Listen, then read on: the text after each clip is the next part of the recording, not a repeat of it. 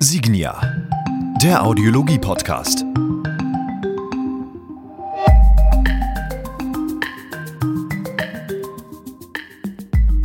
Hi, hallo und herzlich willkommen zum dritten Teil unseres Signia Audiologie Podcasts zu den Messe-Highlights 2021 des EuH-Kongresses. Und auch in dieser Episode haben wir wieder verschiedenste Gesprächspartner aus Forschung und Entwicklung bei uns. Und diesmal dreht sich alles um den Future Friday, bei dem es vor allem um die Gesprächsthemen rund um Technologien für die Zukunft geht. Nicht nur Technologien, sondern auch Services. Wie kann die Hörakustik gestaltet werden? Ganz besonders besonders in den nächsten Jahren. Und dazu haben wir unter anderem die Vizepräsidentin Dr. Heike Heuermann aus der Signalverarbeitung der WS Audiology bei uns, sowohl wie auch Frank Naumann, den Innovationsmanager für das globale Unternehmen und auch Luis Richter, der uns etwas zu teleaudiologischen Services erzählen wird. Ich wünsche Ihnen viel Spaß beim Reinhören.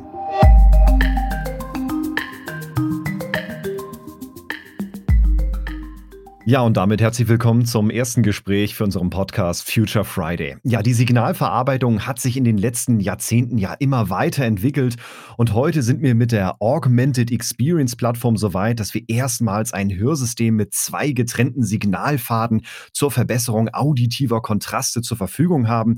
Das heißt, Hörgeräteträgerinnen und Hörgeräteträger partizipieren vor allem von kontrastreicher Sprache und einer gleichzeitig ja brillanten Umgebungswahrnehmung und eine Person, die maßgeblich an dieser Entwicklung mit beteiligt war, die habe ich heute bei mir im Podcast. Und eine Sache wissen wir auf jeden Fall, denn sie ist unglaublich beschäftigt und äh, sehr schwierig mal zu erwischen. Von daher begrüße ich ganz herzlich äh, die Vizepräsidentin der Forschung und Entwicklungsabteilung, Frau Dr. Heike Heuermann bei mir. Hallo Heike. Ja, hallo, freut mich, dass ich dabei sein darf äh, zu diesem spannenden Podcast und äh, auch mal ein wenig erzählen kann aus der Welt, aus der RD heraus. Äh, vielen Dank für die ja, Einladung. Ja, sehr gerne. Ja, fangen wir doch einfach mal an. Vor mhm. allem, ich glaube, was immer bei uns im Podcast von äh, interessant ist, wie ist denn so dein Werdegang? Also wie wird man Entwicklerin für Hörgeräte und wie kommt man in die Position, in der du aktuell bist? Oh, wie, wie, wie wird man Entwickler für Hörgeräte? Also da gibt es sehr, sehr viele Wege. Ähm, ich kann vielleicht mhm. mal meinen beschreiben, ähm, der wahrscheinlich typisch war so für meine Generation. Ähm, also ich habe zunächst ähm, medizinische Physik studiert mit dem Schwerpunkt Audiologie äh, in Oldenburg Kollmeier, so wie viele meiner Kollegen. Ähm, bin dann aber nach ein paar Jahren in die Wahrnehmungspsychologie gewechselt und habe mich dort sehr viel mit visuell-auditorischer Interaktion beschäftigt. Und ich glaube, von daher kommt auch so mein, mein großes Interesse daran, technische Aspekte, alles, was man messen kann, so die klassische Wissenschaft, mit dem zu verbinden, ähm, was äh, was die Menschen tatsächlich wahrnehmen. Also ich kann ein akustisches Signal äh, messen in Schallpegel und Frequenzgang, aber das, was wir hinterher hören, ist da nochmal wieder eine ganz andere Sache und individuell geprägt. Und ähm, dieses Wechselspiel hat mich schon immer fasziniert und äh, da habe ich mich sehr lange mit in der Grundlagenforschung beschäftigt. Mhm. Dann habe ich aber irgendwann gesagt, jetzt möchte ich doch etwas machen, ähm, was man anfassen kann oder ähm, wo ich dann wirklich irgendwann in 20 Jahren, wenn meine Nichten und Neffen mich fragen, was hast du denn so gemacht in deinem Beruf, dann kann ich sagen, da habe ich den Menschen geholfen. Und da habe ich dazu beigetragen, ähm, etwas äh, für die Gesellschaft zu tun. Also habe ich dann nach meiner Promotion ähm, irgendwann angefangen in einer großen Hörgeräteakustikerkette, wo ich im Prinzip alles gelernt habe, was man so über Hörgeräte wissen muss. Ähm, ich habe noch die alten Analog-Hörgeräte gesehen, äh, die ersten Digitalgeräte und dann auch schon ähm, die späteren Geräte, die schon richtig viele tolle Features hatten, wie ein, ähm, ein, ein FPC und, äh, und ein Richtmikrofon, das alles auf digitaler Signalverarbeitung beruht. Mhm. Was für mich aber noch viel wichtiger war, ich habe halt auch die Menschen dahinter kennengelernt, die Akustiker in den verschiedenen Fachgeschäften, ähm, was das so für Sorgen sind, mit denen die täglich zu tun haben, wie sie mit der Fitting-Software umgehen. Und ich habe die Menschen gesehen, die unsere Hörgeräte tragen. Und ähm, da gibt es ja nun auch die jungen dynamischen Manager. Es gibt auch teilweise ähm, ähm die, die Leute, die vor allen Dingen beim Tennisspielen noch alles mitbekommen wollen und deswegen schwitzen müssen und sich bewegen. Und ähm, es gibt aber auch die älteren Damen, die hauptsächlich zu Hause Fernsehen und mit ihren Enkeln telefonieren wollen. Und all das ist ein gewaltiges Spektrum und ähm, es ist einfach schön, das kennenzulernen, äh, wenn man weiß, was für Produkte man da verkauft. Nach ein paar Jahren habe ich mir dann aber gesagt, so und jetzt habe ich so viel gelernt, jetzt möchte ich diese Dinge auch selber bauen. Und ähm, so bin ich dann 2005 ähm, bei damals noch der Siemens Audiologischen Technik ähm, angelangt und ähm, dort zunächst in der R&D Audiologie gearbeitet, habe dort neue Algorithmen mitentwickelt und viel mit Probanden optimiert und, und gearbeitet. Ähm, und ähm, habe mich also wirklich tief eingearbeitet in die Signalverarbeitung und Audiologie habe dann danach Innovation Management gemacht, Systems Engineering, Produktmanagement und ähm, bin dann ja so nach 15 Jahren ungefähr in der jetzigen Position angelangt, wo ich die Plattformentwicklung ähm, und äh, die Audiologie leite, also sprich alles, was im Hörgerät drin ist, das Chipset, die Algorithmen, die Audiologie, Wireless-System und so weiter. Und es macht immer noch super Spaß. Ich möchte nichts anderes machen. Ja, ja. Ja, unglaublich spannend, weil das klingt ja fast eher äh, mehr nach einer Berufung als, als nach einem Beruf, den du oh ja. da ausführst. Oh ja, das ja. Ist es. Und äh, du hast es gerade so schön gesagt, ähm, äh, dass ja die, die, die, das Spektrum an Situationen, in denen ich mich ja akustisch aufhalten kann als Mensch, ne? sei es beim Tennisspielen, sei es im Restaurant, sei es mit der Familie zusammen abends beim Fernsehabend, das ist ja eben unglaublich breit gefächert. Und Signalverarbeitung kann man ja auch ein Stück weit sagen, richtet sich ja auch ein bisschen so nach einer Philosophie, die mhm. man vielleicht auch verfolgt. Ähm, auf welchen Forschungsgrundlagen entwickelt denn ihr oder Signia denn neue Signalverarbeitungsstrategien? Vielleicht so, wo, wo geht die Reise vielleicht in Zukunft auch mal hin? Ja, also zum einen habe ich natürlich ähm, durch, meine, durch mein duales Studium oder wie ich es nennen soll, also mit dem Schwerpunkt einerseits Physik und mit dem andererseits aber auch mit, ähm, mit der Wahrnehmungspsychologie ähm, schon ein gewisses Steckenpferd. Und äh, das ist eben genau auch auf die wahrnehmungspsychologischen, psychoakustischen Phänomene eingehen.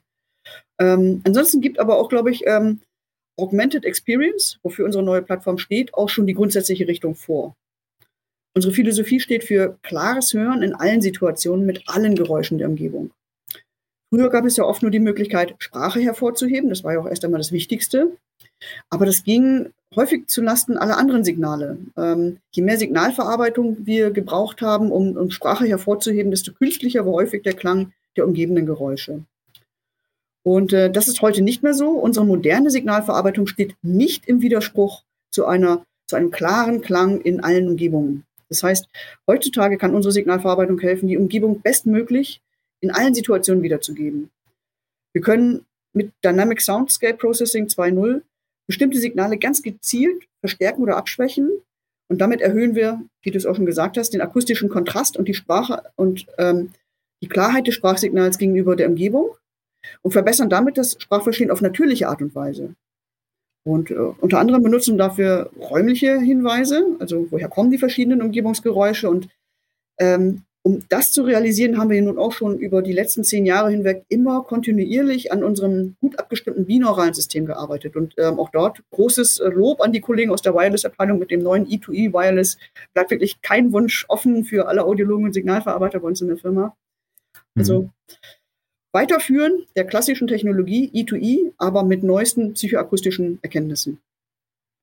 Okay, wow. Ja, ja. Das heißt, so dieser, dieser, dieser Grundstein, zwei Hörsysteme vor allem miteinander arbeiten zu lassen, um so ein, ich nenne es mal ein dreidimensionales Abbild quasi der Umgebung zu erhalten. Ne? Kann ja, man das so, genau. kann man das so sagen, ja.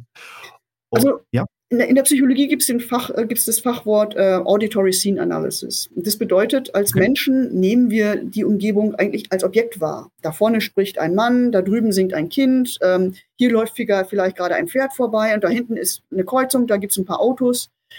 Ähm, das, das nehme ich nicht als Frequenz wahr, sondern ich gruppiere das, was ich höre, automatisch zu akustischen Objekten. Und da hilft mhm. uns viel. Da helfen, ähm, hilft, hilft die Frequenz, da hilft die, die Räumlichkeit, äh, die wahrgenommene Entfernung. Ähm, und all diese Dinge tragen dazu bei, ähm, dass wir eben äh, als Normalhörende sagen, ich, ich, ich möchte mich jetzt bewusst auf diese Stimme konzentrieren und ich blende das da hinten aus. Aber mhm. wenn ich möchte, kann ich auch jederzeit meine Aufmerksamkeit wieder auf das Auto da hinten lenken, das da vorbeifährt. Ja, ja. Und unsere neue Signalverarbeitung hilft uns eben genau, all diese Objekte noch wahrzunehmen schon mit besonderem Fokus auf die Sprache, aber das andere wird auch noch als Objekt wahrgenommen. Und das ist für mhm. mich so das Zentrale. Ja, also das quasi aus der, aus der realen Umgebung in das Hörsystem zu übersetzen, damit es im Gehirn auch wieder genauso so genau. ankommt. Ne?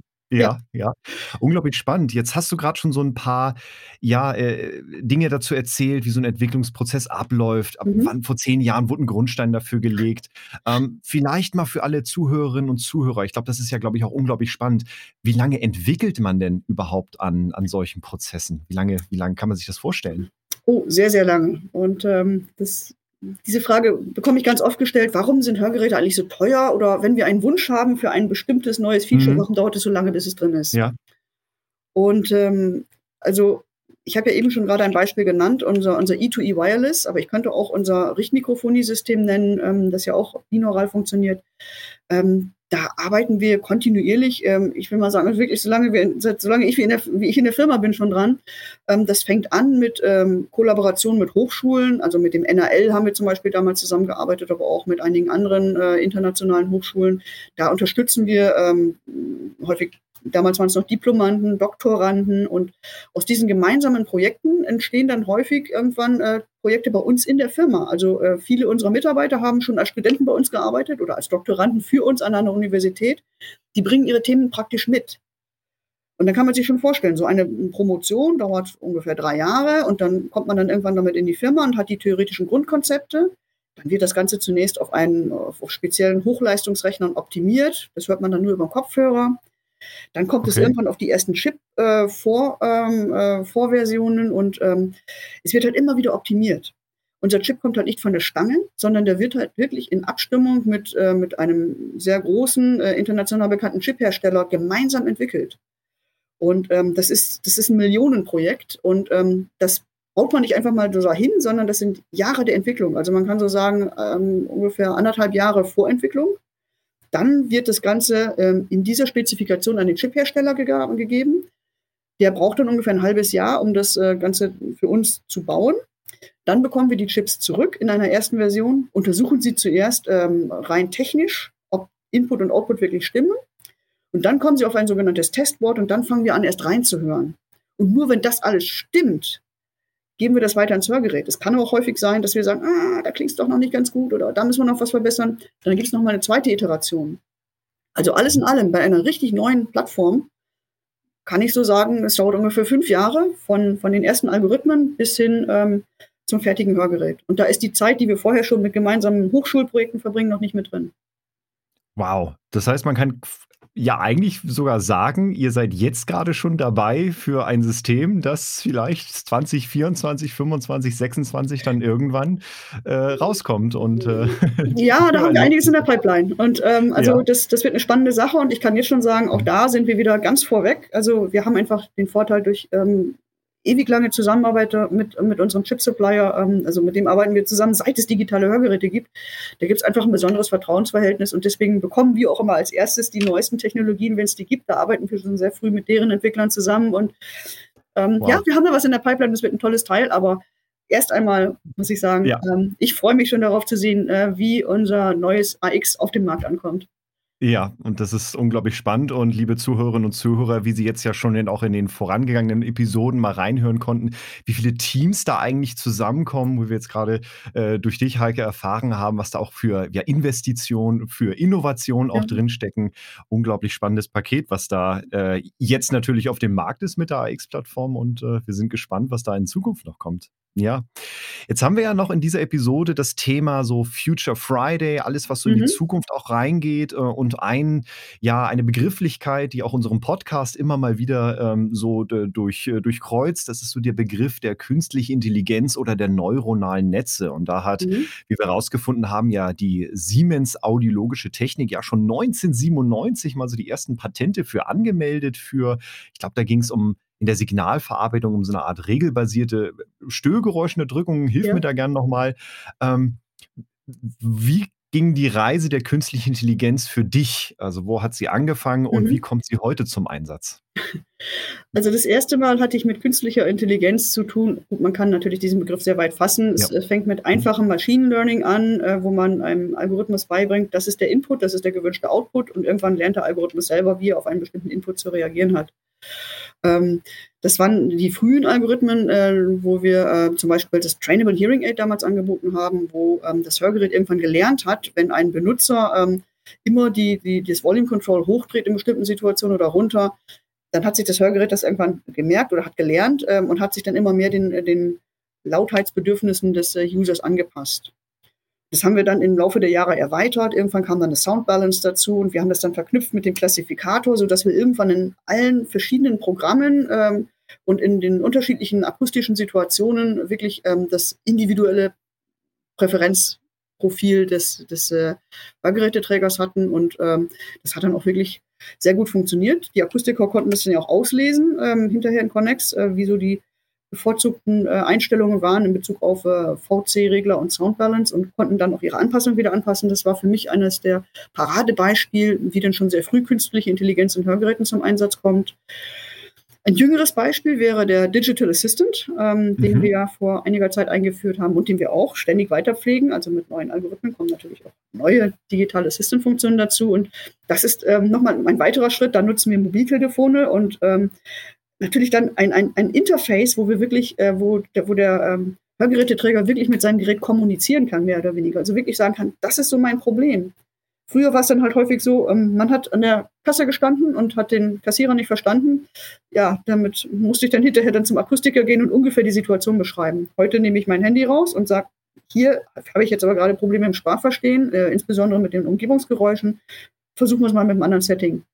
Und ich kann dann wirklich über diesen Digital Assistant, der nun auch ähm, ähm, schon intelligent vorprogrammiert wurde, kann ich dann wirklich darüber kommunizieren und mein individuelles Hörgeräte-Setting finden. Und das ist schon eine tolle Sache.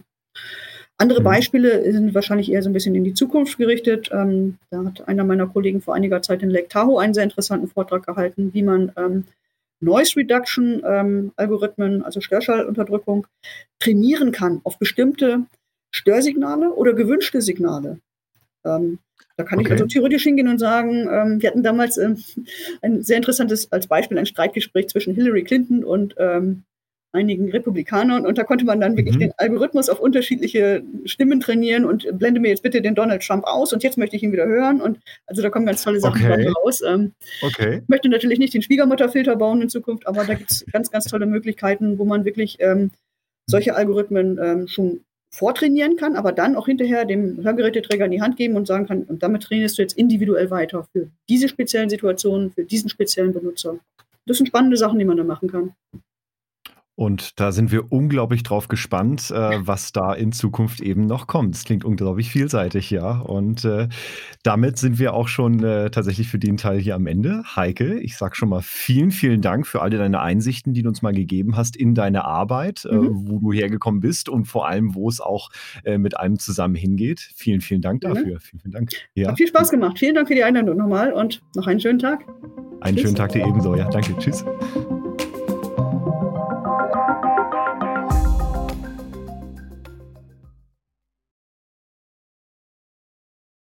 Hörgeräte erfahren immer mehr Akzeptanz in der Bevölkerung. Das ist ein Trend, den wir schon seit ein paar Jahren immer mehr feststellen. Und es geht sogar so weit, dass äh, auch Hersteller von True Wireless Kopfhörern ebenfalls anfangen, in den Consumer-Bereich vorzudringen mit ein, zwei Healthcare-Funktionen, wie zum Beispiel einer Hörgeräteverstärkung oder zum Beispiel auch einer Geräuschunterdrückung, um zum Beispiel in lauten Umgebungen das Gehör ein wenig zu schonen. Wir als Signia gehen diesen Weg von der anderen Seite. Seit drei Jahren ungefähr, seit 2018, fangen wir an, von der Gegenseite, nämlich äh, Hörsysteme im Hearable Design auf den Markt zu bringen und von der Seite ein Stück weit an Innovation zu sorgen, nämlich über das Thema Design, welches auch viele Menschen bewegt. Doch Hörgeräte und Hörsysteme und Hearables bieten heute schon sehr, sehr, sehr viel mehr. Und was das Potenzial für uns alle ist und auch welche technologischen Möglichkeiten in solchen Geräten drinstecken und auch in Zukunft vielleicht mit sich bringen, darüber spreche ich jetzt mit Frank Naumann, dem Senior Director für Global Innovations hier bei mir im Studio. Hallo Frank, grüß dich. Schönen guten Morgen, Dennis. Schönen guten Morgen. Hi, nimm gerne Platz. Dankeschön. Erstmal die Frage, immer ganz locker. Äh, hast du eine weite Anreise her gehabt?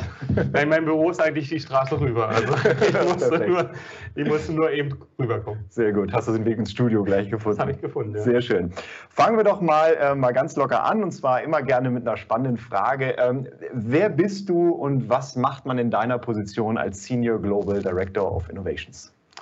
Ja, äh, vielen Dank äh, für die Frage und Komp oder guten Morgen auch an alle. Ähm, ja, was mache ich? Also ähm, ich leite die globale Innovations- und, und, Patentabteilung, wie du mich ja auch schon äh, vorgestellt hast. Letztendlich, ich habe verschiedene Teams, die hier an unserem Standort in Erlangen arbeiten.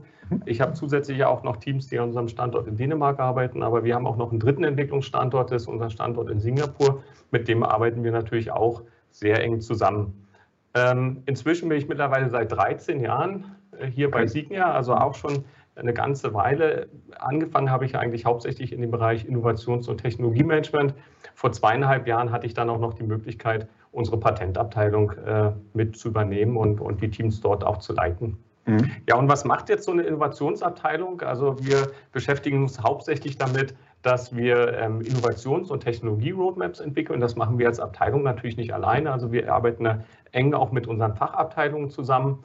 Und letztendlich ist natürlich unser Ziel, nicht nur diese Roadmaps zu entwickeln, sondern diese am Ende dann auch umgesetzt zu bekommen. Mhm. Und ähm, ja, wenn wir uns das, um nur mal eine Zahl zu nennen, also wir haben hier bei äh, Signia momentan so über 70 Vorfeld, sogenannte Vorfeldprojekte parallel am Laufen. Okay, also wow. ich mhm. kann eigentlich heute schon sagen, dass auch unsere äh, ja, Pipeline für die Zukunft eigentlich sehr gut gefüllt aussieht. Und an Ideen hat es uns bisher eigentlich auch noch nie gemangelt, ja. äh, was wir in Zukunft äh, auch noch bringen können.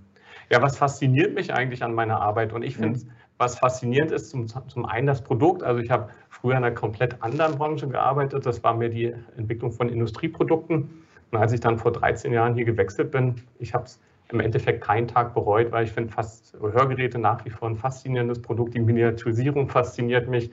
Letztendlich die Komplexität eigentlich auch, die wir in diesen klitzekleinen Geräten haben, sei es die ganze Plattformentwicklung, die ganzen Produktentwicklung äh, bis hin zu Software- und App-Entwicklung, was ja in den letzten Jahren auch unwahrscheinlich zugenommen hat. Mhm. Vielleicht noch ganz kurz ja, ja. zu der äh, Patentabteilung, was ja auch noch ein wichtiger Teil meiner äh, Aufgabe ist. Ja, Letztendlich hier gibt es zwei Schwerpunkte. Ähm, der eine Schwerpunkt ist letztendlich ähm, ja, die Innovation, die wir in der Entwicklung und zusammen natürlich auch mit der Innovationsabteilung, diese Innovation uns letztendlich zu schützen, indem wir global in verschiedenen Kernmärkten dann auch entsprechende Patente anmelden.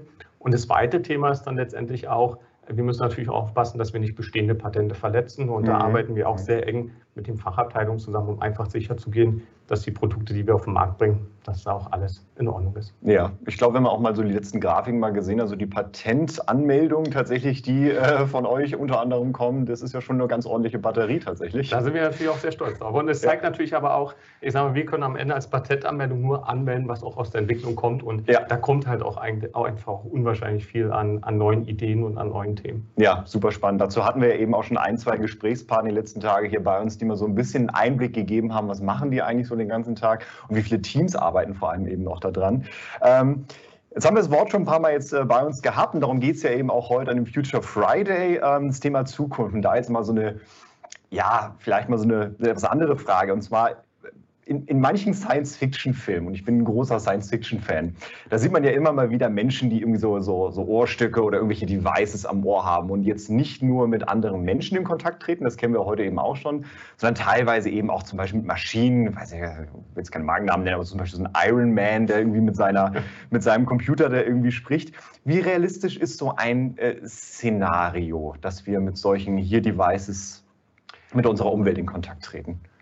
Ja, gute Frage. Und also ich bin ja auch ein sehr großer Fan von äh, Science-Fiction-Filmen. Ich mag die Marvel Iron Man-Filme auch sehr. Mhm. Aber mir kommt da eigentlich ein, ein ganz anderer Film eigentlich äh, in Gedanken. Und es ist persönlich auch einer meiner Lieblingsfilme. Der ist ein Film von 2013, der heißt Her. Und ist so mhm. eine amerikanische ja, Romantik, Science-Fiction-Film ist es letztendlich. Und worum es in dem Film geht, ist letztendlich, dass ähm, eigentlich die, die Mehrzahl der, der Bewohner oder der, der Menschen zu dem Zeitpunkt hat, eigentlich jeder hat immer so ein kleines Wearable im Ohr oder Hearable im Ohr, äh, was äh, letztendlich ein, ein, eigenes Betriebssystem hat und eine eigene künstliche Intelligenz und eigentlich so eine Art ja, persönlicher Assistent sein soll. Mhm. Und äh, ohne dass ich jetzt hier den Film spoilern will, weil er, okay. ist, er ist wirklich sehenswert, ja. ähm, letztendlich entwickelt sich zum Teil auch mehr, als dass es nur ein reiner digitaler Assistent ist und es endet zum Teil dann auch etwas tragisch am Ende. Aber eigentlich, wo ich diesen Film gesehen habe, habe ich mir so gedacht, ja, ich glaube, diese, diese Zukunft, die ist gar nicht mehr so weit weg. Also ich glaube, ich werde es noch selber erleben, mhm. meine Kinder werden es auch erleben, dass es wahrscheinlich alltäglich sein wird, dass wir diese Art digitalen Assistenten im oder am Ohr äh, tragen dann auch werden. Mhm. Und von ja. daher, manchmal wird Science Fiction auch äh, relativ schnell Realität. Und ich habe das dann auch mal so mit meinem persönlichen Alltag verglichen. Also wenn ich jetzt sehe, gerade durch die Einflüsse, die wir auch durch eine Corona-Pandemie haben, mhm. hat sich auch mein persönlicher Alltag geändert. Ich würde sagen, mittlerweile sitze ich beruflich auf fast 50 Prozent der Zeit mit so einem Headset ähm, vorm Computer, kommuniziere mit anderen Leuten, mhm. äh, was sich sehr stark geändert hat. Aber auch wenn man mittlerweile sind ja auch soziale Kontakte wieder mehr möglich, wenn man mal in einem Starbucks zum Beispiel in Berlin geht. Was mhm. mir da auch auffällt, mittlerweile sitzen da auch ein Großteil der Leute mit schwarzen oder weißen Ohrstöpseln ja. im Café. Zum Teil unterhalten die sich dann auch, die nehmen die Geräte gar nicht mehr raus, die schalten einfach in ihren Transparenzmodus unterhalten sich und wenn sie fertig sind, dann schalten sie halt wieder zurück und hören mhm. sich ihren Lieblingspodcast oder ihre Lieblingsmusik an. Ja. Ähm, aus Sicht von einem Hörgerätehersteller macht mir so ein Szenario eigentlich wenig Sorgen. Also ich finde es eigentlich erstmal eine positive Entwicklung, weil ich glaube, dass diese, diese stärkere Durchdringung auch von diesen Hearables ähm, auch dazu führen wird, dass die, dass die Akzeptanz zunehmen wird und auch die Stigmatisierung von Hörgeräten abnehmen wird. Mhm. Und von daher werden sich auch Hörgeräte viel, viel mehr zu, durchsetzen in Zukunft. Und wenn wir mal schauen, wir haben 15 Milliarden Ohren in der Welt. Ja. Jeder Mensch hat hoffentlich zwei Ohren. Äh, von daher, glaube ich, gibt es genug Ohren auf der Welt und äh, es wird auch für, für moderne und, und sehr fortschrittliche äh, medizinische Hörlösungen auch in Zukunft noch einen sehr, sehr großen Markt geben. Ja, ja und ich glaube, es ist ein spannendes Feld einfach. Ne? Mit Styletto und jetzt dem Signia Active äh, ist man mal so diesen Schritt in diese Hearable-Richtung gegangen. Genau. Jetzt das Ganze auch individuell gefertigt, wie wir es am Mittwoch jetzt vorgestellt haben. Ähm, dann lass uns das doch nochmal ein Stück weit ähm, runterbrechen, vielleicht zum Ausblick für die Zukunft. Ähm, du hast ja gerade schon gesagt, ähm, du siehst Trends, gerade jetzt auch für den Hörgerätemarkt. Welche Entwicklung siehst du denn vielleicht aktuell ähm, für Hearables oder eben auch Hörgeräte? Vielleicht im sozialen, vielleicht im technologischen, aber vielleicht natürlich auch für unsere Branche interessant, natürlich auch im medizinischen ähm, Aspekt. Ja, ich glaube, über, über die sozialen Aspekte haben wir ja eingangs auch schon ein bisschen mhm. geredet. Ne? Ich glaube, die, das Thema Akzeptanz wird zunehmen. Ich glaube auch, dass das die Akzeptanz im Bereich älterer Bevölkerungsgruppen zunehmen wird. Also es wird jetzt nicht nur so sein, dass, dass junge Menschen irgendwie Hearables tragen und, und die halt auch, auch, auch offensichtlich tragen werden. Aus meiner Sicht äh, geht der Trend auch schon dahin, dass heute zu viel mehr ältere Leute das tragen. Ähm, gerade auch das Thema Musikstreaming ist auch ein Thema, was bei älteren Leuten viel mehr Akzeptanz findet auch. Also ich kenne viele ältere Leute, die heute auch weiß nicht, ich will keine Werbung machen, aber mhm. Spotify oder, oder Amazon Prime hören mhm. äh, oder auch äh, sich ähm, äh, Podcasts anhören ne? und dann hauptsächlich halt eher zu Gesundheitsthemen, äh, zu Reisethemen äh, oder, oder ganz anderen Themen dann auch. Hoffentlich den Signia-Podcast. Genau, den natürlich auch, um an der Stelle äh, nochmal noch mal etwas Werbung zu machen. Mhm. Aber Vielleicht kommen wir kurz zu dem Technikthema und ja. ich sage mal, das ist natürlich auch ein, ein, Thema, was für mich sehr spannend ist, weil ich ja in einer Entwicklungsabteilung auch im Innovations- und Technologiemanagement arbeite. Und was ich eigentlich so ein bisschen sehe, ich weiß nicht, ich sehe es fast so ein bisschen so wie diesen, diesen Kampf um die Vormachtstellung am Körper, oder? Also wir haben ja viel mhm. über, über Hearables gesprochen, aber eigentlich es gibt ja die übergeordnete ähm, ja, Kategorie noch, was ja eigentlich die Wearables sind. Und ich sehe halt, dass immer mehr Menschen halt auch diese, diese Wearables am Körper tragen, sei es ein Smartphone, sei es eine Uhr, mhm. sei es äh, ein, ein Hearable oder auch eine Smartwatch, die mhm. sich bisher noch nicht ganz so durchgesetzt haben, aber mhm. vielleicht kommt das ja auch noch. Und ich glaube halt, dass, dass jedes dieser einzelnen Geräte auch, auch seine Berechtigung hat, am Körper zu tragen, weil es sehr spezifische ähm, ja, Anwendungen auch, auch dann letztendlich erfüllt und sie natürlich auch einen hohen Innovationsdruck haben, um, um diesen Vormachtstellung dann am Körper dann auch ähm, zu berechtigen. Und was ich halt eher noch sehe, ist, dass es halt zu einer sehr stärkeren Vernetzung dieser einzelnen Geräte noch kommen wird. Also mhm. man redet da von sogenannten Body Area Networks, sodass halt nicht jedes Gerät für sich autark getragen wird, sondern dann kommuniziert dann halt am Ende dann auch noch mhm. das Hörgerät mit dem Smartphone, mit der Smartwatch vielleicht und mhm. so weiter. Ähm, ja, was ich mir auch noch mal so ein bisschen überlegt habe, okay, was, was sind jetzt eigentlich so die, wovon grenzt sich eigentlich ein Hearable von einem Hörgerät ab? Mhm. Und, äh, das ist viele, auch eine spannende Frage, ja. Ja, weil, weil viele denken ja so nach dem Motto, oh, jetzt machen jetzt die, die Hearables, die machen jetzt die Hörgeräte obsolet und sowas. Und das glaube ich halt an sich überhaupt nicht. Also wenn ich mir die Hearables äh, heute angucke, klar, manche wollen so ein bisschen oder glauben, sie gehen so ein bisschen in die Richtung Hörkompensation, aber ich glaube, dass da die Hörgeräte noch um, um Längen voraus sind, halt was die Kompensation eines Hörgeräts äh, oder eines Hörverlustes auch angeht, mhm. aber auch in anderen Bereichen. Ein Hörgerät will der Kunde 16, 18, zum Teil vielleicht sogar bis zu 20 Stunden am Tag tragen, wenn er mal länger unterwegs ist oder ja. wenn er mal reist. Ähm, die Größe ist sehr entscheidend. Äh, und ich glaube, dass da die Hörgeräte noch um, um Jahre auch den Hearables voraus sind und wir halt auch ganz anderen Fokus setzen als die breite Masse der Hearables, die sich halt hauptsächlich dann doch auf dieses äh, ja, Audio-Streaming mhm. ähm, fokussieren. Mhm. Ähm, du hattest ja auch nochmal gefragt wegen diesem medizinischen Genau, der medizinische Aspekt, ja. Und das finde ich eigentlich auch ähm, ein sehr spannendes Thema, weil da auch, auch technologisch unwahrscheinlich viel passiert. Mhm. Also gerade im Bereich von Sensoren. Ähm, wir sehen zahlreiche Sensoren, die mittlerweile auch technologisch so weit sind, dass man sie auch äh, in ein, ein Hearable oder in ein Hörgerät einbauen kann. Das liegt einfach daran, dass auch bei den Sensoren eine gewisse Miniaturisierung stattgefunden haben. Also mhm. ich kann nicht einen riesen Sensor in so ein winzig kleines Hearable ja. oder Hörgerät einsetzen. Andere Entwicklungen sind halt auch gerade noch im Bereich äh, Stromverbrauch, was für uns halt ein treibendes Thema ist, weil wir halt diese sehr langen Laufzeiten über den Tag hinweg ermöglichen müssen. Und da haben die Sensoren auch erhebliche Vorteile gemacht und oder, oder Verbesserungen gemacht, um vielleicht mal ein paar Beispiele zu nennen, was man sich da für Sensoren vorstellen kann. Also ich sage mal so Bewegungssensoren oder Gyroskope. Ich würde mal sagen, mittlerweile vielleicht schon fast Standard, mhm. was die Hörgeräte angeht, aber äh, man kann sich da auch noch Temperatursensoren vorstellen, dann äh, es gibt viele Entwicklungen hinsichtlich den sogenannten PPG-Sensoren. Damit kann man dann mhm. Hart, ähm, ja, ähm, Herzrate messen, damit kann man mhm. Blutdruck messen. PPG? Oder, ähm, ja, PPG sind letztendlich optische Sensoren. Also mhm. da strahlt man letztendlich mit einer äh, LED in durchaus verschiedenen Farben in die Haut rein, kriegt okay. eine Reflexion und über diese Reflexion kann man dann zum Beispiel den Puls oder auch den Blutdruck mhm. äh, oder bis hin dann auch zur Sauerstoffsättigung dann auch ja. ähm, messen. Was ich eigentlich auch noch als einen spannenden Sensor finde, und jetzt kann man sich fragen, ist das ein Sensor? Aber für mich ist auch ein Mikrofonsensor und man kann eigentlich auch mit einem Mikrofon ganz interessante, auch von diesen sogenannten biometrischen Werten dann auch aufnehmen und dann letztendlich auch ähm, auswerten. Mhm. Eine Herausforderung, die ich eigentlich noch sehe, ist mittlerweile gar nicht mehr so sehr die Technologie, also der Sensor selber oder diese Sensordaten auszuwerten, wo ich noch eine große Herausforderung sehe und die können wir, glaube ich, als Hörgerätehersteller auch gar nicht alleine angehen, ist eigentlich diese, wie benutze ich diese äh, biometrischen Daten eigentlich weiter? Also für mhm. Entsteht der eigentliche Nutzen erst eigentlich, wenn ich auch verschiedene Stakeholder da miteinander vernetzen kann. Also mhm. nicht, dass ich nur als Hörgeräteträger darüber Bescheid weiß, dass ich da diese Daten vielleicht auch mit meinem Arzt teilen kann, mhm. dass ich die vielleicht auch teilen kann, wenn ich in ein, ein Krankenhaus gehe, ähm, wenn ich einen Pflegedienst in Anspruch nehme oder wenn auch einfach die, die Eltern, die sich um, um den Hörgeräteträger dann vielleicht auch kümmern, dass die diese Informationen zugänglich haben. Und mhm. meiner Meinung nach da mangelt es heute eigentlich noch an diesen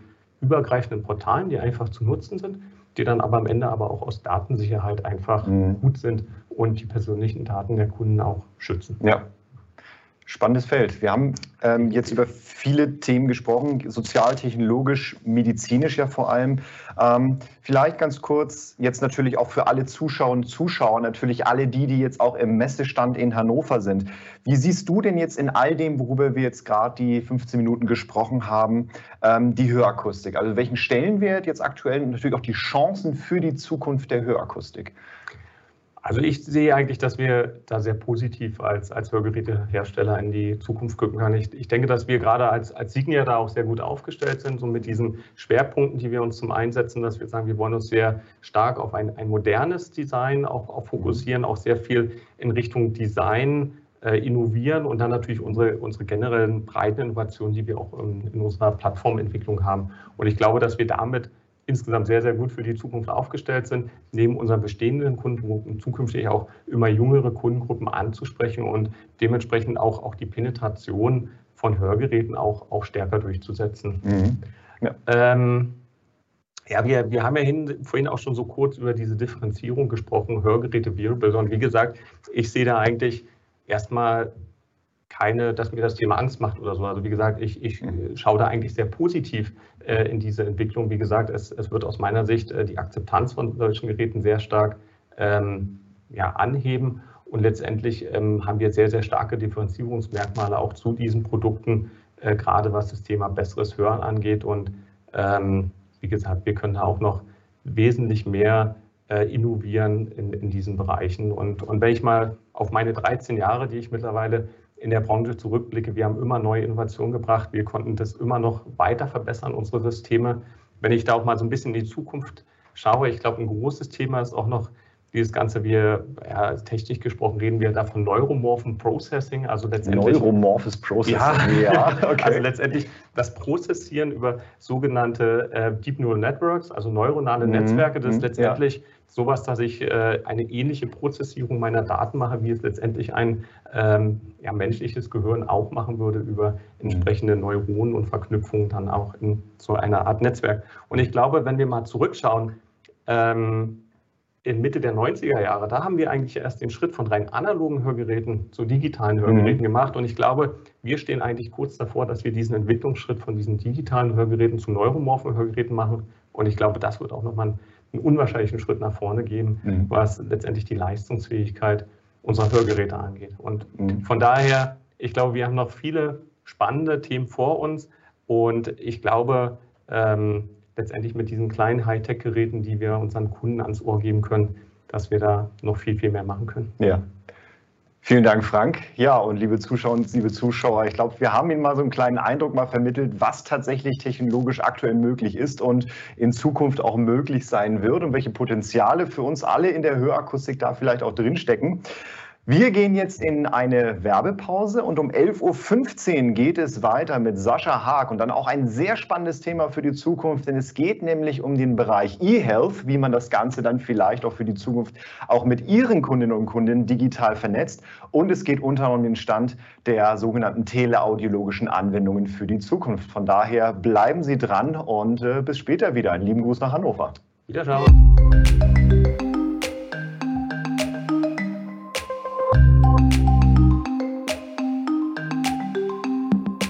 Willkommen zurück nach der Pause.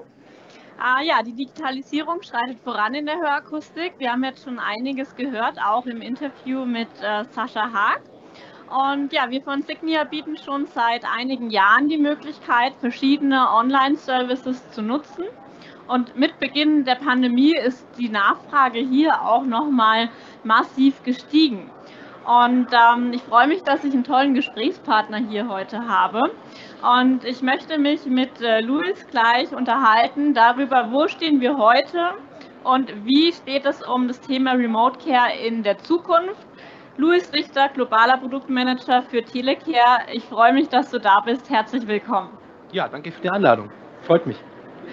Ja, Luis, wir haben uns jetzt ja schon echt lange nicht mehr gesehen. Ich weiß gar nicht, wann sind wir das letzte Mal im Auto gefahren? Ah, das jetzt war, glaube ich, noch vor der Pandemie, wenn ich mich richtig erinnere. Ja. Das auf jeden Fall. Also ich freue mich wirklich, dass wir uns echt mal face-to-face -face, äh, hier auf dem Kongress treffen und dann auch noch mit so vielen Zuschauern, sowohl auf der Messe als auch zu Hause. Und äh, ja, Luis, im deutschen Markt kennen dich ja nicht so viele Leute, deswegen erzähl uns doch mal, wer bist du und was machst du eigentlich bei Signia? Ja, gerne. Ich bin ja eigentlich, wenn man so will, äh, im Maschinenraum. Also ich bin Produktmanager bei, bei Signia und verantwortlich für das Thema Signia Telecare und bin eine Art Schnittstelle zwischen den Anforderungen, die wir intern haben für unsere R&D, für unsere Entwicklung und den Anforderungen des Marktes. Und äh, das ist mein Thema. Darüber hinaus bin ich jetzt auch Projektleiter international für das Thema Signia Telecare, um das voranzubringen. Das hört sich sehr, sehr umfangreich an, äh, was du da machst. Mm, erzähl uns doch einfach mal, wie siehst du Telecare heute in der Anwendung? Ähm, wie setzen das Akustiker ein? Was sind da so deine Einblicke? Ja, spannend sind vor allem die Unterschiede in den Märkten ähm, und die Unterschiede auch in den einzelnen Kundensegmenten, wenn man so will. Also wir sprechen ja bei den Kundensegmenten von den sogenannten Independents, das ist der Akustiker um die Ecke, ähm, mit 1, 2, 5, 20, 30 Geschäften. Wir sprechen aber auch von Großkunden, das sind dann vor allem Service- und effizienzgetriebene Kunden. Und wir sprechen von ähm, ja, Governmental, das sind einfach Regierungseinrichtungen, Gesundheitssysteme, die unsere Produkte anbieten. Und was wir hier ganz stark sehen, ähm, die Entwicklung ist so, dass vor allem die großen Ketten und die Key-Account-Kunden, also die im großen Stil und Volumen Hörgeräte verkaufen, die effizienz- und servicegetrieben sind, dass die auf die Lösung einsteigen und dass das sehr gut angenommen wird. Ähm, Im kleineren Markt mit den Independents sehen wir auch verhaltene, verhaltenes ähm, Verhalten, wenn man so will, aber die Großkunden sind auf jeden Fall mit dabei und das ist gerade der Unterschied ähm, den Märkten sehr, sehr stark hier und auch auf Länderebene. Also würdest du dann auch sagen, dass man, dass jetzt eigentlich höchste Zeit ist, sich ja, mit dem Thema zu befassen als Akustiker in Deutschland? Auf jeden Fall. Also gerade wie gesagt, die, die Großkunden, da können wir einen Großkunden nennen aus ähm, UK, die heißen Specsavers. Das wäre wie bei uns die Filiale Film, die äh, Firma Fielmann. Die verkaufen eben Brillen und Hörgeräte. Oder auch Costco, das wie, wie bei uns hier zum Beispiel ja, Seelgroß oder die Metro, das ist ein Großhandel für Hörgeräte. Und diese größeren Organisationen mit drei, vier, 500 Filialen, die sagen einfach, wir möchten das Thema Service nach vorne bringen. Wir müssen mit dem veränderten Kundenverhalten Schritt halten. Und ich verstehe den Akustiker um die Ecke, der sagt, ja, ich habe meine Laufkundschaft, ich habe meine zehn Leben, das läuft ja. Ähm, aber gerade die, die Trennung von, ich mache hier äh, ein Fitting, ich mache einen Verkauf des Hörgerätes und die Serviceleistung und dann nochmal das zu steigern, das ist für die großen Kunden gerade das Thema. Ja, ist ja richtig umfangreich. Ähm, man muss da an sehr, sehr viele Sachen denken. Mm, ich bin ja im Markt unterwegs und ich spreche ja täglich mit Akustikern. Und was man da einfach immer wieder hört, ist die ein oder andere äh, Kritik. Da heißt es dann zum Beispiel, naja, die Hersteller bekommen zu viel Macht über solche Systeme oder auch der Onlinehandel wird irgendwann den Einzelhandel ablösen. Was würdest du solchen Menschen antworten, die mit dieser Sorge auf dich zukommen? Ja, die Sorge begegnet mir auch sehr oft, gerade im deutschen Markt. Ähm, da gibt es ja auch bei uns einen Anbieter, wo man sagt, ja, da geht viel an das Online-Geschäft. Was macht ihr bei den Kundendaten? Ihr ähm, als Hersteller wollt ja selber auftreten. dass die Lösung, die wir mit Signa Teleke anbieten, ist ja weit mehr als die reine Fernanpassung. Das ist ja ein System. Das ist im Grunde auch das, was uns zur Konkurrenz unterscheidet, dass man das System nutzen kann für, zur Steigerung der Kundenzufriedenheit, zu sehen, was macht mein Kunde und Kommunikation. Und dann habe ich natürlich auch die Fernanpassung, die eigentliche Remote Feintuning, wie wir das nennen. Ähm, der Punkt ist, dass der deutsche Markt so ist, dass wir gucken müssen, wo, wo gehen wir da rein? Ähm, und gerade nochmal die, die großen Hersteller und der, der, die Zweifel sind oft da. Und mein Projekt ist quasi kein reiner Online-Handel, das sind andere Anbieter. Es geht eher darum, dass unsere, unsere Angebot, unser System den Akustiker befähigt, in der verändern sich, sich zur veränderten Welt, nennen wir es mal Digitaltransformation, nochmal eine Rolle zu spielen. Und das heißt auch, dass der Akustiker immer in der Mitte ist und auch alle die Kontrolle hat, die Kontrolle über die Kundendaten, die Kontrolle über die Betreuung und das System an sich. Also der Mensch spielt hier weiterhin eine wichtige Rolle und ähm, das reine Online-Geschäft ist etwas, was, wo es auch Aktivitäten gibt, aber das ist nicht in meinem, in meinem Bereich. Also geht es vielmehr um die Befähigung und den Akustik an die Hand zu nehmen, zu sagen, guck mal, das ist ein Weg, wie du im digitalen Zeitalter ja, Schritt halten kannst und dich auch weiterentwickeln kannst. Ja, da haben wir von Sascha Haag schon sehr, sehr viel gesehen, wie wir das gerade für den deutschen Markt konkret umsetzen. Und ähm, ja, wenn wir jetzt, also du hast Deutschland in der Betreuung, du bist aber auch global. Richtig, ja. Hm, wenn du jetzt mal so ein, ja, eine Einschätzung abgeben müsstest, wo steht denn Deutschland im internationalen Vergleich? Ja, wenn wir uns mal die mit wichtigste Kennzahl anschauen, die Anzahl der Kunden, die ich pro Monat neu als Akustiker für Teleker registriere, ist Deutschland in den Top 10. Also so ein bisschen unterem Mittelfeld, würde ich sagen. Märkte wie Australien, die USA sind hier deutlich stärker. Da haben wir im Monat ja eine mittlere vierstellige Zahl an Neukunden. Das ist schon erheblich.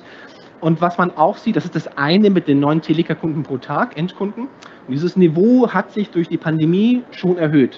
Das Interessante ist jetzt, nach über zwei Jahren, in der wir leider in dieser Situation sind, hat sich dieses Level gehalten. Und das Gleiche gilt auch für die zweite Kennzahl. Da ist Deutschland auf Platz 2. Das ist die Anzahl der Fernanpassungen, was wir auch als Teleka 3.0 bezeichnen. Also die, ja, die Remote ist Remote Feintuning. Da ähm, sind wir auch auf einem sehr hohen Niveau in Deutschland und ist auf Platz 2. Aber ich würde sagen, bei der Anzahl der, der Kunden, die für das System aktiviert werden, klar, deutscher Markt ist kleiner als USA, auch klar, aber da ähm, hätte man noch ein da ist noch Luft nach oben. Hier, okay. Gibt es äh, noch andere Faktoren, die, wo du sagst, das könnte eine Rolle spielen, warum die Zahlen so aussehen, ne, wie sie aussehen? Ja, äh, das eine, das eine ist, Deutschland ist ähm, ja kein Flächenland. Es gibt ja hier relativ viele Akustiker, genauso wie es Optiker gibt. Und ähm, da ist vielleicht noch nicht der, der Druck da, dass man sagt, ich möchte jetzt zwingend ja hier eine Fernanpassung, anders als Australien, wo eben der nächste Akustiker nicht um die Ecke ist und die USA. Das wäre ein Grund. Der zweite Grund ist, dass ähm, gerade USA, aber auch Länder wie Australien, Brasilien, ähm, auch UK, da ist von meinem Gefühl der Richtung digitale Transformation mehr der Wille da. Also wir nennen das die Adaption der Lösung. Das wird noch nicht so sehr gut angenommen und ich spüre im deutschen Markt ein sehr traditionelles Verhalten bei vor allem den Independents. Und auch da, glaube ich, kann sich der Markt bewegen. Die Frage ist als Akustiker, möchte ich mein Geschäftsmodell, wie ich es jetzt seit 20, 30 Jahren mache, weiter, weiterführen? Oder denke ich doch drüber nach, ähm, ja, mal, wenn ich eine Webseite habe, einen Online-Test reinzustellen oder denke ich darüber nach, dass wirklich jeder Kunde nicht nur ein Hörgerät bekommt, sondern auch die App, Signia Assistant und Signia Teleca. Denn Assistant müssen wir in dem Kontext auch immer mitdenken. Also auch da ist noch ein bisschen Luft nach oben im deutschen Markt. Ja, ähm, vielen Dank für die Einblicke. Ähm, ich habe aber noch eine Frage und zwar, mh, hm, wie wichtig denkst du, wird das Angebot von Remote Care für den Handel in der Zukunft? Wenn wir jetzt mal ne, ein bisschen weiter vorausblicken.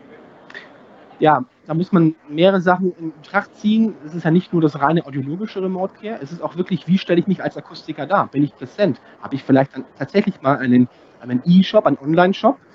Das Negativbeispiel wäre der klassische Handel, wo mehr Leute online kaufen. Ich glaube, was man als Beispiel gut heranziehen kann, ist ähm, für die Zukunft, dass die persönliche Betreuung im Zentrum steht, aber ich ein Tool brauche, um die Leute zu erreichen. Stichwort Babyboomer-Generation, also die Generation, die jetzt wirklich am Smartphone unterwegs ist, die auch gewohnt sind, dass sie im Internet und am Smartphone Service bekommen. Da muss ich mithalten. Und da ist unsere Lösung, man kann es sagen, wie eine Shop-in-Shop-Lösung oder eine E-Shop-in-Shop-Lösung, ist hier auf jeden Fall, wir nennen es auch Digital Front Door, eine gute Lösung, da mitzuhalten. Wenn wir uns mal umschauen, ne, nicht nur, wir haben jetzt sehr viel über die Hörkurse gesprochen, hm, wenn wir aber mal uns die gesamte Welt und die gesamte Geschäftswelt anschauen, hm, gibt es Branchen, von denen wir uns vielleicht was abschauen können, wo wir sagen können, Mensch, das ist, müssten wir für uns transformieren und in die Richtung könnten wir uns nochmal verbessern? Ja, also ich könnte jetzt äh, eine Reihe von könnte jetzt ein paar Startups zitieren oder auch wieder der amerikanische Markt. Da wir uns hier in Deutschland befinden, würde ich mal Bezug nehmen auf die deutsche Versicherungsbranche. Das ist vergleichbar mit unserer Branche. Es ist sehr traditionell. Ich habe einen Vermittler vor Ort, den kenne ich persönlich, da gehe ich hin. Ich schließe Versicherungen halt dreimal im Leben ab. Ein Hörgerät, ja, alle fünf bis sechs Jahre, eh klar. Und äh, bis vor ein paar Jahren war es undenkbar in der Versicherungsbranche, dass ich auf einem Smartphone, also gehen wir mal zehn Jahre zurück, 15 Jahre zurück, eine Versicherung abschließen kann oder gar im Internet. Und äh, ich kann das sagen, weil ich hatte beim zweitgrößten Versicherer auch in der Digitalsparte Einblicke, wie die Transformation vonstatten ging. Und da waren die Vertreter, die ich jetzt mal gleichsetze mit unseren Akustikerkunden, sehr zurückhaltend. Ja, das Geschäft wird uns weggenommen, dann kaufen die Kunden noch online. Und es hat sich herausgestellt, dass die Kunden, Kunden für unterkomplexe Produkte, Zahnversicherung, Reiseversicherung, online gucken und vergleichen, vielleicht auch abschließen. Aber für eine Rentenversicherung, für ein komplexes Produkt ist immer die persönliche Betreuung der Mittelpunkt. Also auch hier wieder, der Mensch spielt die Rolle. Und das hat dazu geführt, dass der, äh, die Versicherungsvertreter gemerkt haben, ja, wenn ich eine Webseite habe, der Kunde vergleicht, berechnet da vielleicht, dann kommt er zu mir im Laden. Das hieß, dass jeder ähm, Vertreter hat automatisch auch eine Visitenkarte über das Internet bekommen und darüber sind die Kunden dann über die Webseite oder Online-Werbung in den Laden gekommen. Und das ist so die Verbindung der beiden Welten. Bis hin dazu, dass man verkaufte Versicherungsprodukte auch professionieren konnte für den äh, ja, Vertreter. Also man sieht hier sehr schön, digitale Transformation funktioniert und sie ist komplementär. Sie ersetzt mein Businessmodell nicht, sie erweitert es. Und auch die Prozesse, die ich habe innerhalb meiner Organisation. Ich glaube, da fällt bestimmt ganz, ganz vielen zu Hause und auch auf der Messe jetzt ein Stein vom Herzen, ne, weil genau das ist ja immer so die Sorge. Und ähm, ja, spannend, dass es in der Versicherungsbranche so gelaufen ist und gibt, denke ich, für uns auch ganz, ganz viel Hoffnung und Rückenwind äh, für die Zukunft. Ähm, ja, vielen Dank Gerne. dass du da warst, Luis. Wir haben noch ein bisschen Zeit. Möchtest du noch jemanden grüßen? ja, vielleicht meine Großmutter, die gerade im Krankenhaus ist, aber ich glaube, die hat kein, kein YouTube. Es geht ihr schon besser. Sie machen eine Aufzeichnung, die kannst du da. Ah, okay, okay, okay, hervorragend. Gut. Ja, das waren unsere drei Episoden mit den verschiedensten Gesprächspartnerinnen und Gesprächspartner aus Forschung und Entwicklung zu unserem EuH-Kongress und den Messe-Highlights 2021. Ich hoffe, wir konnten Ihnen einen Einblick dazu geben, wie Hörsysteme eigentlich entwickelt werden und welche Teams da eigentlich zusammenkommen und wie viel Arbeit und Aufwand das tatsächlich ist, um das beste Hören zu ermöglichen mit unseren Hörgeräten. Sollten Sie Fragen an uns haben, schreiben Sie uns gerne jederzeit eine E-Mail an wissens-app.signia-pro.com und freuen Sie sich auf die nächste Episode, denn unter anderem werden wir die Firma Varta zum Thema Lithium-Ionen-Akkus für Hearables und Hörsysteme bei uns haben. Von daher gehaben Sie sich wohl und schalten Sie beim nächsten Mal wieder ein. Vielen Dank.